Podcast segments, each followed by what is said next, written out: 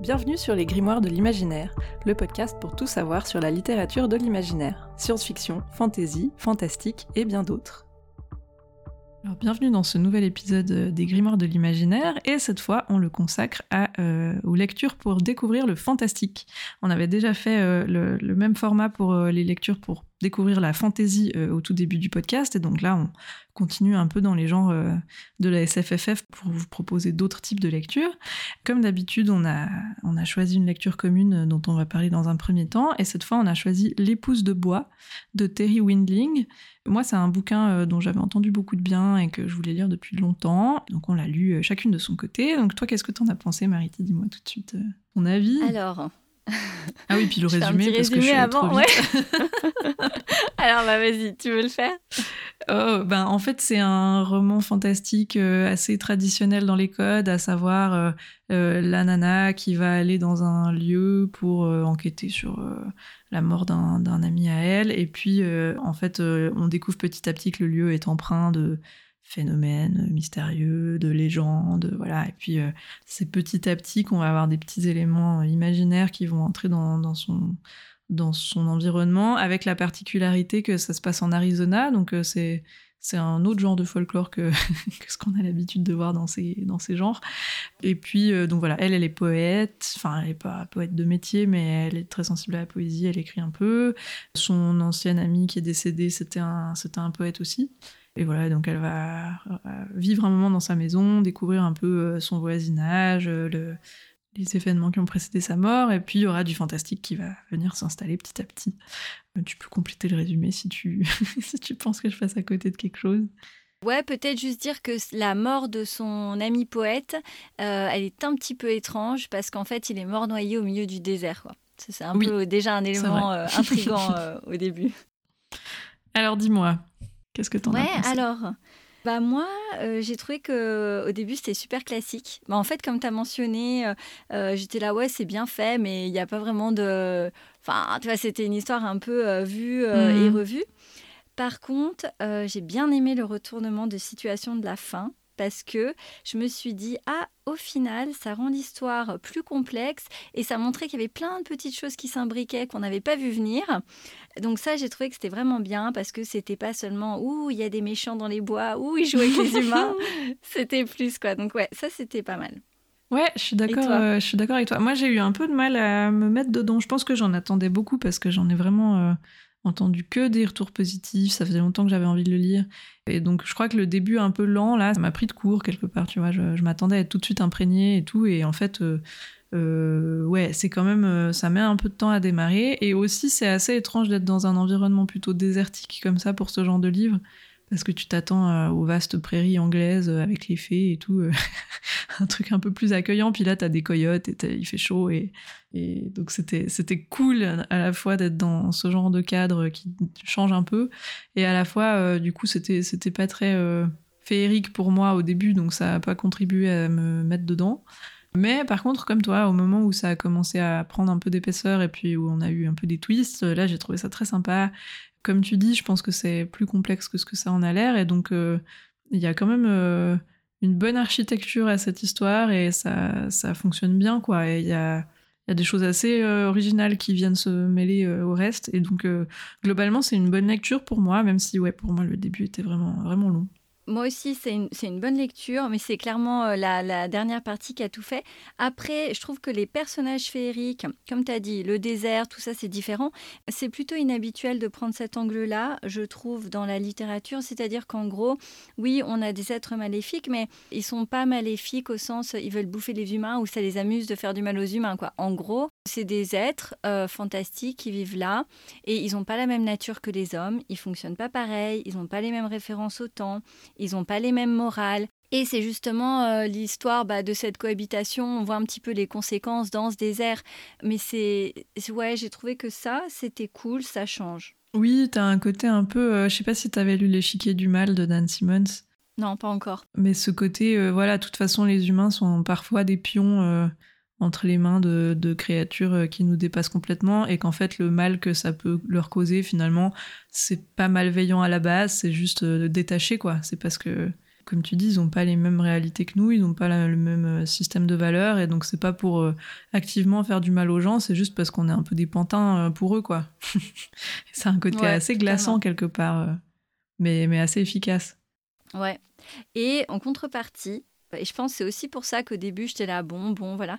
J'ai trouvé que la poétesse, qui est donc, on va dire, a priori le personnage principal, moi, j'ai trouvé qu'en en fait, elle était un peu froide ce qui m'a un peu euh, permis de raccrocher les wagons, c'était qu'il y a toute une palette de personnages. Et en fait, j'ai trouvé que la palette de personnages était sympa, mhm. mais je me suis pas vraiment attachée à un des personnages en fait, parce que moi, le sentiment que j'ai eu, c'était que le vrai personnage principal, c'était pas la poétesse, pour moi, c'était le désert.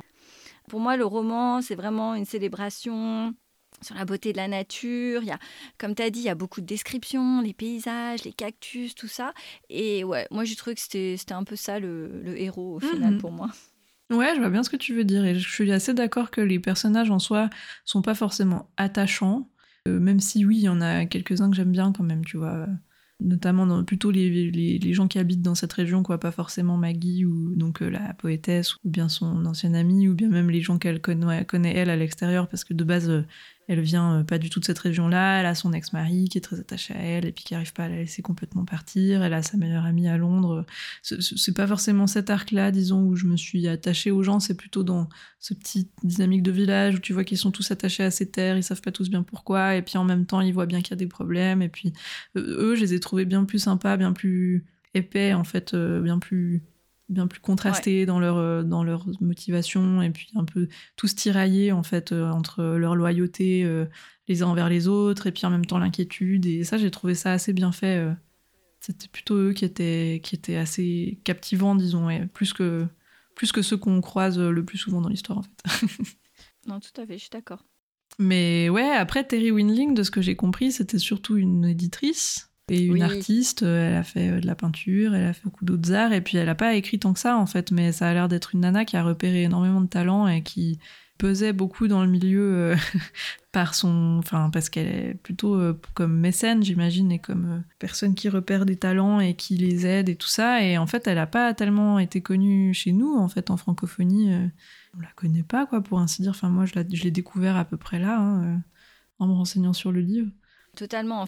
J'ai regardé sa bio et en fait, ce qui ressort, c'est effectivement qu'elle a édité beaucoup de personnes connues, dont euh, voilà Neil Gaiman, euh, que tout le mhm. monde euh, gros gros succès. Après, moi, ce que j'ai trouvé cool pour ce livre, c'est il parle de Brian Froud qui donc a fait l'illustration de la couverture. Pourquoi je le mentionne? Parce que bah déjà, bon, la couverture, je trouve, elle, alors elle plaît ou elle plaît pas, elle est quand même un peu space, mais, euh, mais elle correspond hyper bien au livre. Mhm. Et en fait, j'étais là, ouais, ça me rappelle quelque chose, mais je, je, ouais, je savais pas trop. Et puis, euh, et puis tout d'un coup, j'ai tilté en fait que euh, c'est le gars qui a fait Dark Crystal, qui est un film que moi j'ai adoré petite. Netflix a refait une série, c'est super, hmm. mais visuellement c'est très particulier. Et du coup, j'étais là, ah mais oui, une fois que tu le sais, et ben ouais voilà ça va trop bien avec le livre et ça va aussi bien avec un petit peu cet univers euh, euh, fantastique décalé. Enfin donc j'ai trouvé qu'elle avait fait un très bon choix et oui elle collaborait avec lui mais pas seulement pour la couverture de ses livres. Donc c'est vraiment une nana qui avait un je pense qu'elle a un, réseau d'artistes d'écrivains de, voilà de peintres autour d'elle qui est qui est immense. Ouais, ouais, et puis ben d'ailleurs, euh, enfin, je trouve que ça c'est un très chouette point du livre aussi, c'est tout l'aspect artistique de, des différents personnages, leur rapport à l'art, soit à la peinture, soit à l'écriture. Euh, et puis il y a, y a, vraiment une bonne place qui est mise dans cet art. D'ailleurs, c'est un peu l'enjeu aussi avec les créatures fantastiques, donc c'est assez au cœur en fait de toute l'histoire et, euh, et de, de, voilà à quel point tu peux euh, t'abandonner pour ton art, le laisser prendre la place de, je sais pas, de tes proches, de, de tes choix de vie. et puis aussi, ben Maggie Black, elle, elle est plutôt au début dans, dans dans une situation où elle n'est pas inspirée. Et puis, enfin, tu vois différents aspects vraiment euh, du rapport à l'art. Et j'ai trouvé qu'il y avait plein de choses intéressantes là-dedans aussi. Et clairement, on voit que, effectivement, l'autrice, elle sait dans quoi elle tape et elle baigne là-dedans aussi, quoi. Ouais, ouais, c'était hyper bien fait, ça. C'est clair. Il y a quatre artistes sur la montagne où elle arrive alors qu'il y a dix habitants. Ouais, c'est ça. Ils sont tous torturés. C'était chouette. Et alors, je ne connais pas Dark Crystal, mais j'irai regarder, euh, ça m'intrigue. Ah, regarde. Alors, non mais le film a peut-être ma vie, mais je pense que tu vois, euh, c'était, euh, c'est fait avec des marionnettes. Mmh. Donc elle bouge de façon euh, très très euh, étrange que c'est, enfin c'était fait vraiment manuellement. Hein. je veux dire, il n'y avait pas d'effets spéciaux. la série qui a été faite sur Netflix, bien sûr, a des effets spéciaux, sauf qu'ils ont gardé ce vieux style. Mmh. Mais franchement, vas-y, c'est c'est hyper bien. Malheureusement, la série, la série n'a pas été renouvelée pour la saison 2. Donc, faudrait, je pense, quand même que tu regardes le film aussi, tu vois, pour avoir la, totalité. Très bien. Ouais, non, non, c'est vraiment très, très bien. Ok, ben écoute, euh, ça m'intrigue pas mal. Et puis, j'aime bien euh, justement tout cet univers euh, déjà visuel qu'il a, lui, dans ses peintures et tout. Je trouve que c'est très. Ouais, c'était idéal, comme tu dis, pour faire un roman fantastique, quoi. Il y avait tout. Il y avait tout pour... elle, a, elle a bien fait de le choisir. Bon, voilà, je sais pas si tu avais encore des choses que tu pas dit sur ce livre. Non, je pense euh, pour moi, on peut passer à nos recos, ouais. Cool, ben, est-ce que tu veux commencer du coup euh? Ça marche.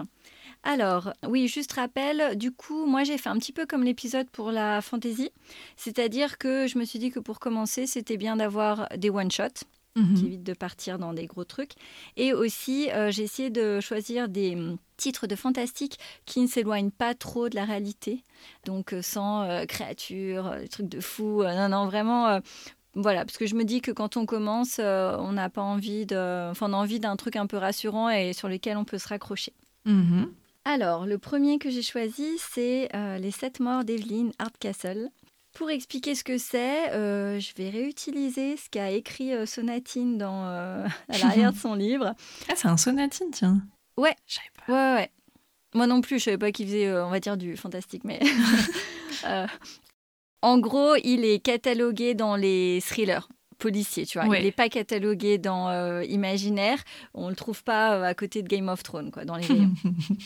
Donc voilà pourquoi, parce qu'en fait, donc Sonatine a mis à l'arrière mixé Agatha Christie, Downton Abbey et Un jour sans fin. Et c'est vraiment ça. En fait, l'histoire, c'est que on suit un mec hein, qui chaque journée, enfin qui revit la même journée éternellement, et on lui dit, eh ben pour que ça s'arrête, tu dois trouver qui a tué euh, Evelyn Hardcastle, qui meurt donc euh, à 11 h euh, chaque soir. La petite subtilité, comparée au film Un jour sans fin, c'est qu'en fait, il vit la journée dans le corps d'une personne différente qui est un des invités de la maison. Parce mmh. que toute l'histoire, c'est au début du roman, en fait, on a une invitation pour un bal masqué, on a le plan du manoir, et donc cette journée, c'est la journée du bal. Et on suit donc ce petit groupe d'invités. C'est vraiment un huis clos. Ce qui est génial pour lui, c'est que bah, comme il est dans les différents euh, corps, bah, en fait, au fur et à mesure, ça lui fait comme un puzzle géant en fait, des différents moments, mhm. euh, des différentes informations. Ça lui permet euh, de voir les choses bah, de façon plus ou moins nuancée. Ça lui permet aussi au fur et à mesure du temps qui passe et d'informations qu'il a, bah, de changer ou pas ce qu'il croit savoir qui va arriver. Parce que de nouveau, des fois, il se dit, ah bah ça, il faut que ça continue, ça, il faut que ça change. C'est vraiment hyper intéressant, hyper drôle. Au niveau de, de l'ambiance, on est... alors, la date n'est pas euh, précisée, parce qu'à la fin du livre, il y a une espèce de révélation sur le temps, enfin voilà. Mais en gros, on est, euh, on va dire, ça pourrait correspondre euh, fin 1800 ou début 1900, enfin vraiment à la mode Hercule Poirot, quoi. Mmh. donc, on est dans ces vieux manoirs, ils n'ont pas de technologie, il y a le médecin de famille, il y a le notaire, enfin, voilà, vraiment, on est tout à fait dans cette ambiance-là. Et ouais, pourquoi je le conseille? Bah Parce que c'est extrêmement bien maîtrisé. C'est-à-dire vraiment chaque personnage. Enfin, il faut imaginer que le, l'auteur a vraiment fait un jeu entre euh, telle personne et à telle pièce à un moment. Par contre, après, il parle à telle autre personne. Et donc, à chaque fois que le personnage change de corps, ben, il doit quand même se retrouver à certains moments dans certaines pièces. Bon, après, ou pas, s'il veut changer. Mais voilà, il y a c'est hyper bien construit et ça a dû être un véritable casse-tête à faire. Sauf que du coup, pour le lecteur, euh, c'est jouissif. Et ben, ce que je trouve bien, c'est que voilà, ça reste très proche d'un Agatha Christie. Et au final, on oublie la part fantastique, mais elle est quand même présente. Donc je pense que si on veut tester le fantastique, et eh ben, franchement, c'est une, une super entrée. Trop bien. Tu sais que j'ai cru que je l'avais dans ma pile, mais en fait, j'ai les sept maris d'Evelyn Hugo. Ah oui, c'est pas la chose. mais il y avait Seth et Evelyn, et du coup, j'étais en plein bug de mais je crois pas que je l'ai acheté, mais ça me fait vachement penser à ce que. Bref, donc non, je ne l'ai pas, mais clairement, il me fait super envie, euh, et tu fais très bien de me faire une piqûre de rappel parce que parce qu'il faut que je me le procure. Oui, bah après, il commence à avoir quelques années déjà, parce qu'il a sorti un autre livre, peut-être même deux, euh, depuis. C'était son premier roman et vraiment, euh, bravo. Euh, non, ça, c'est vraiment cool. C'est un peu Cluedo et tout ça. Et au fur et à mesure qu'il essaye de changer les choses, il y a d'autres éléments qui se déclenchent. franchement, c'est ouais, c'est un, bouquin très très bon. Ah, cool. Ah, ça fait trop envie. En plus, j'adore ce mélange. Enfin, tout ce qui est cité de Sonatine, là, ça donne très envie de voir comment ça marche quand on mélange tout ça. Ouais, super. Et toi alors? Alors moi je suis aussi partie sur des one shot un peu comme toi, des trucs qui sont pas non plus trop euh, magiques et puis euh, qui voilà sont pas, euh, enfin sont peut-être sur des genres un peu mixtes avec fantastique plus autre chose.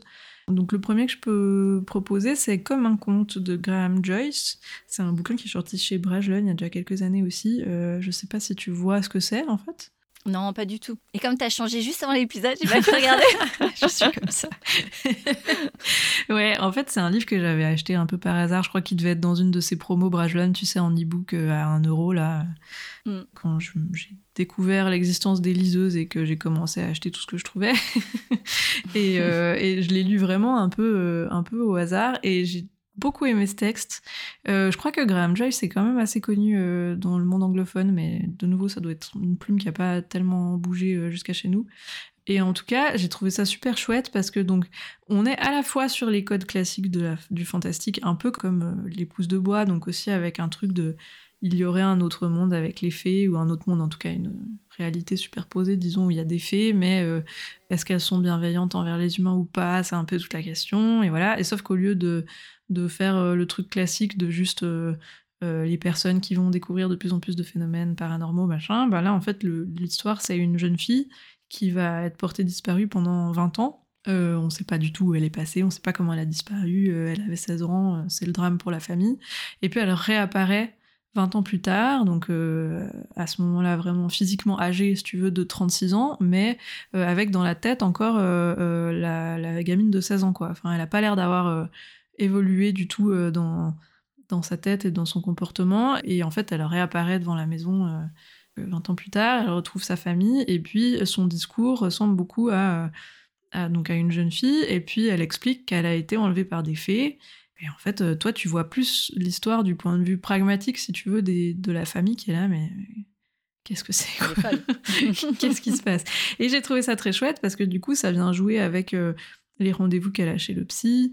Et aussi, on a un peu euh, des flashbacks euh, de toute la période pendant laquelle elle avait disparu, où c'est, euh, on a beaucoup soupçonné le frère d'avoir fait quelque chose. Et donc, on a les entretiens policiers du frère qui étaient interrogés par les flics et tout. Et donc, c'est, je trouve ça super intéressant d'avoir vraiment mélangé les deux d'assumer à fond le côté réaliste et le côté fantastique et puis de en tant que lecteur pendant longtemps soi-même se demander euh, où est la vérité en fait euh, si c'est tout euh, elle qui a inventé un truc ou si c'est vraiment ça qui s'est passé et tout et, j'ai trouvé que ça a donné un mélange assez impressionnant de mystère, de, voilà, d'envie de comprendre.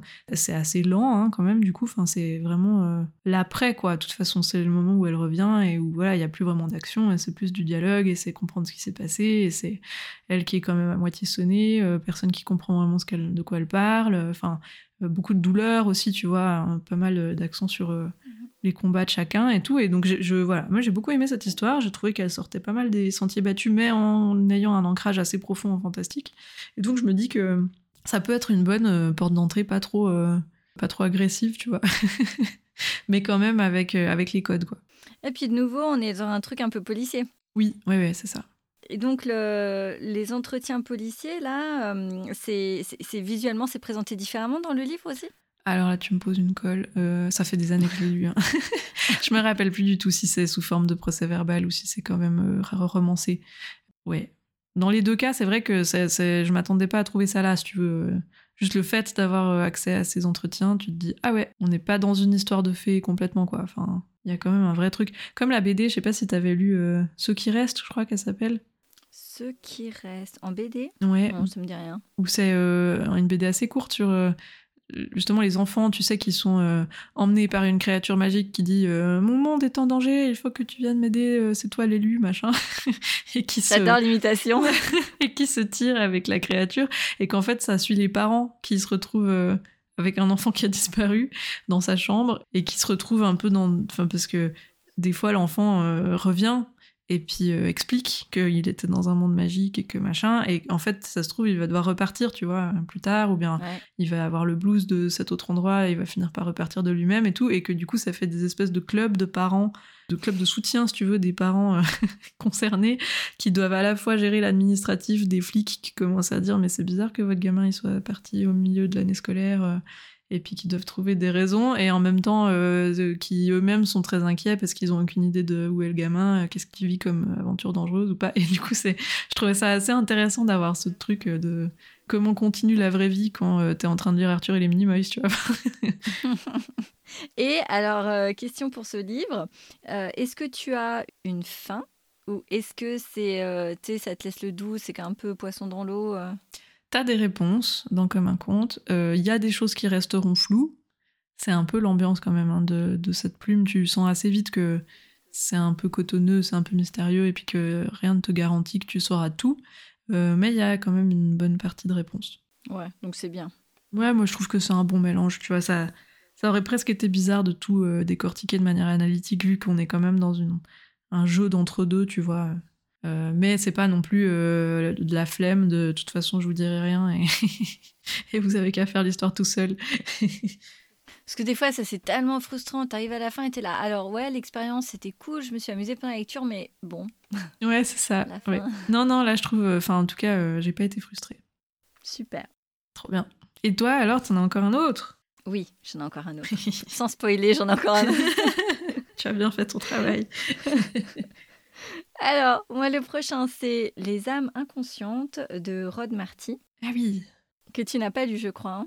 J'ai lu, j'ai lu La Reine, euh, La Reine des Eaux, je crois, il s'appelle, le premier qu'il a fait. Et puis j'ai lu euh, Les Enfants de Pickwood. Je crois que c'est ces deux premiers, mais j'ai pas encore lu euh, Les âmes inconscientes. Alors moi j'ai lu que les âmes inconscientes, je ne peux pas dire pour les autres. Alors bah, petit résumé, on est après un attentat dans une boîte de nuit et on suit cinq personnes qui après cet attentat qu'elles aient été présentes ou non, soit ont des traumas, soit ce sont, par exemple, il y a une euh, psychologue qui donc euh, n'était pas là, mais qui va suivre les gens euh, qui ont des traumas après cet événement. Mhm. Cette psychologue, en plus, est une spécialiste de la réincarnation. Très vite, elle, elle va avoir l'impression que ces cinq personnes sont connectées, enfin, et donc sont réincarnées. Mhm. Donc le livre en fait se base sur, euh, on a une partie avant, une partie après. Alors les histoires, bien sûr, les chapitres sont mélangés parce que les histoires évoluent en même temps. Après, dès le début, on nous donne la liste des personnages qui sont avant et qui sont après. Donc clairement, l'auteur, lui, il prend le parti pris que oui, la réincarnation euh, existe et que ces personnes se sont réincarnées. Mhm. Même si au début, la, la psychologue est la seule qui croit en la réincarnation, très vite, euh, le livre euh, fait que les personnages comprennent qu'ils sont réincarnés. Et le vrai truc du livre, en fait, c'est ils vont travailler ensemble et essayer de trouver pourquoi ils se sont réincarnés et voir si cette fois ils vont réussir à faire ce qu'ils pensent qu'ils euh, sont censés faire. Mmh. C'est pas mal en fait parce que au final, bon bah ça reste très ancré dans la réalité, c'est-à-dire qu'il y a plein de gens qui croient en la réincarnation, donc déjà ça c'est ça, ça va parler à plein de personnes. Et puis on est très basé justement sur... Euh, bah, on a à la fois une partie dans le passé, qui est, on va dire, euh, un petit peu la période chasse aux sorcières, quoi, et euh, aujourd'hui. Donc, on a vraiment les, deux, les deux facettes, les deux époques, et c'est intéressant de voir comment elles sont liées. Par contre, le seul truc, je dirais, où il faut faire attention, c'est que hum, en gros, euh, s'ils sont réincarnés, euh, on se doute bien qu'il y a des choses qui euh, qu'ils n'ont pas réglées dans leur vie d'avant. Clairement, ils ont bien morflé dans leur vie d'avant, donc il n'y a pas de trigger warning dans le livre.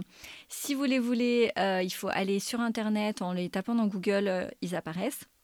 Mais voilà, ceux qui veulent pas savoir ce qu'il y a à l'avance, il y a quand même des passages très durs.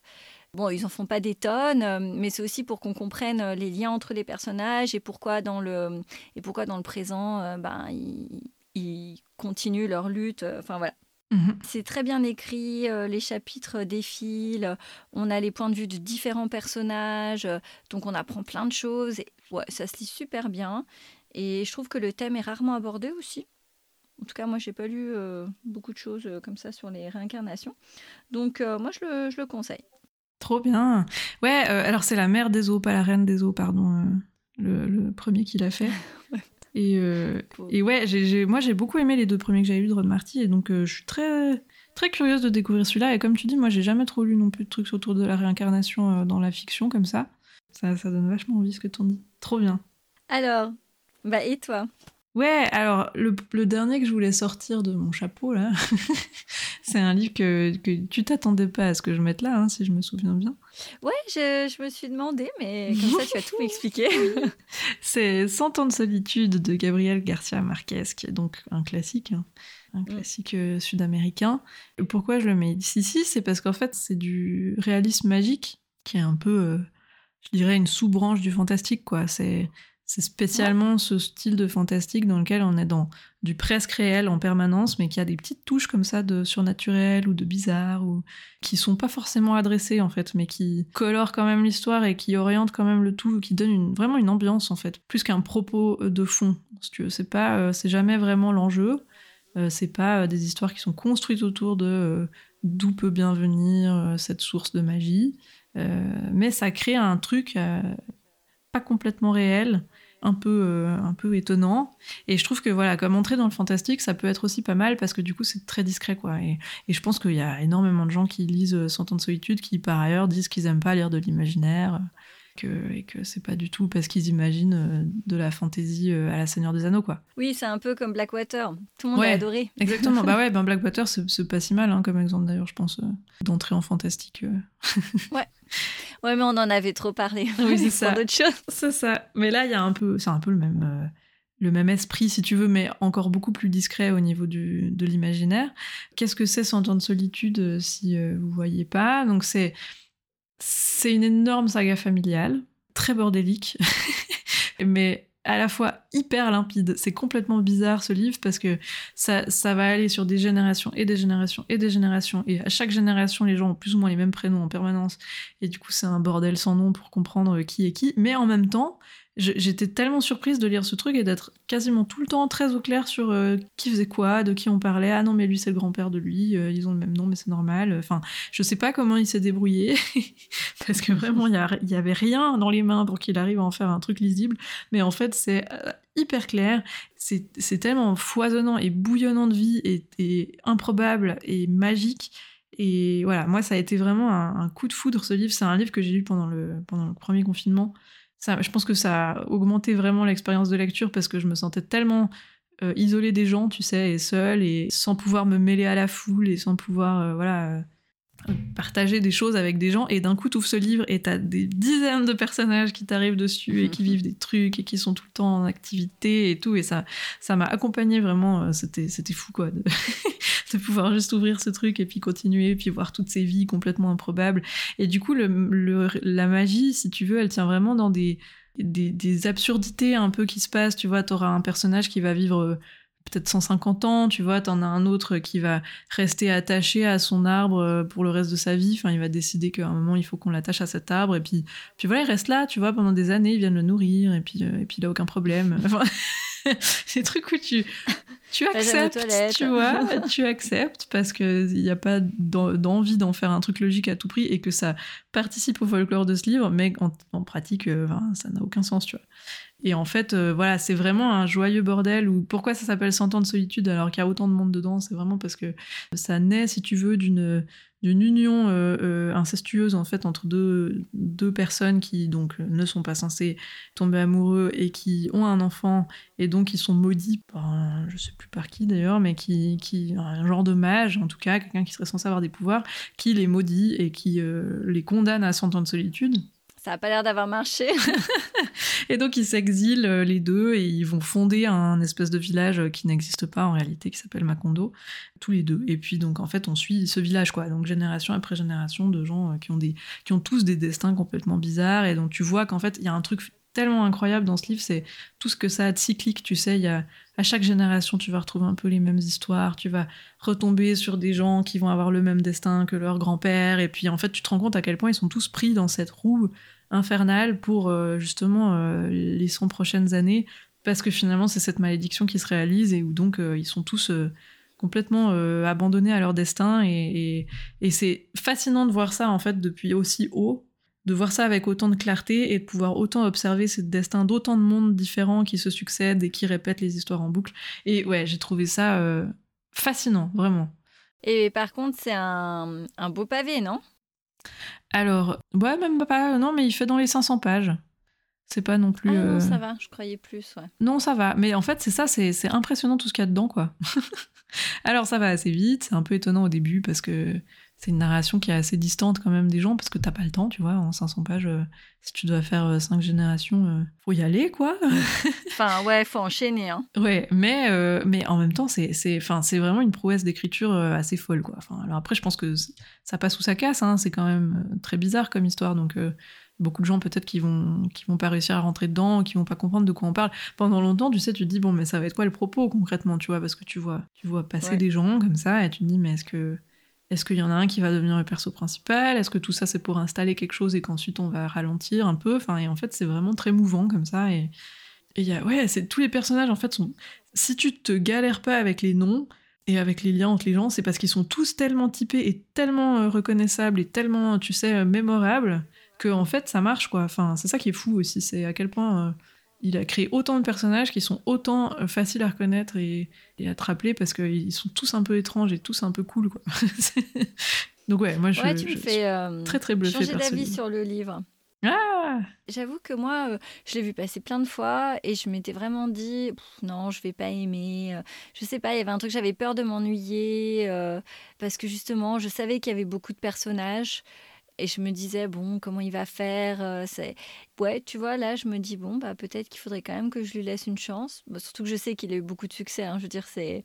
Mais euh, ouais, j'avais lu quand même quelques personnes qui disaient que c'était. euh, Ouais, qu'ils n'avaient pas réussi à accrocher. Mhm. Du coup, ça me. Ouais, je- ça mettait sur la balance, mais je me dis, bon, comme on a plutôt des goûts similaires, normalement, ça, devrait... ça devrait être bon signe. Écoute, en tout cas, je serais très curieuse d'avoir ton avis parce que c'est très particulier, quoi. Alors, je sais pas, j'ai rien lu d'autre de lui et je sais qu'il y en a d'autres qui ont, ont beaucoup marché, hein, comme L'amour au temps du choléra. euh, puis c'est un auteur qui a eu un prix Nobel de littérature, quand même, donc euh, Ouais, quand même pas n'importe qui, quoi. Mais je sais pas, en fait, tu vois, si j'ai envie de lire tout ce qu'il a fait ou si j'ai envie de garder cette image vraiment très saisissante de ce, ce truc qui ne ressemblait à rien de ce que j'avais lu avant. Si ça se trouve, les autres me feront moins, euh, moins d'effet parce que je m'y attendrai, ou alors si ça se trouve, le reste est très différent. hein. Je sais pas non plus euh, à quoi ressemblent ces autres euh, écrits, mais celui-là, vraiment, j'ai j'ai jamais rien lu qui ressemblait à ça, quoi. C'était complètement timbré. t'aurais presque pu le mettre dans les ovnis littéraires alors. C'est vrai, c'est vrai. Ah, Il y avait du choix quand même. On va finir par faire un deuxième épisode des ovnis Oh, littéraires. C'est clair, on pourrait presque faire que ça, je crois. mais, mais ouais, non, mais là, en tout cas, je trouve pour découvrir le fantastique sans en avoir l'air, tu vois, euh, c'est aussi pour découvrir ce que peut être le fantastique, tu vois, juste pour se dire, ah ouais, en fait, euh, suffit que t'aies euh, justement des gens qui, qui vivent au-delà de l'espérance de vie euh, classique et Ouais. qui s'accrochent à des arbres, et on peut déjà considérer qu'on on lit de la SFFF, tu vois, enfin, il n'y a, pas besoin de- dragon, quoi. Exactement. Ouais. Bah oui, parce que là, au final, dans tout ce qu'on a choisi, enfin, la lecture commune avait des, des créatures fantastiques. Mhm. Mais sinon, pour le reste, absolument pas. Oui, alors t'as cette question de est-ce que les faits existent ou pas dans comme un conte, euh, mais tu les, enfin, c'est- pas, tu les côtoies pas quoi. C'est ça. Non, bah super. Bon, Cool. on a dit nos, toutes nos recommandations. Ouais. Ouais, je pense qu'on peut dire merci. Et puis, bah, à nos euh, auditeurs, à très bientôt pour des nouvelles lectures de l'imaginaire. Oui.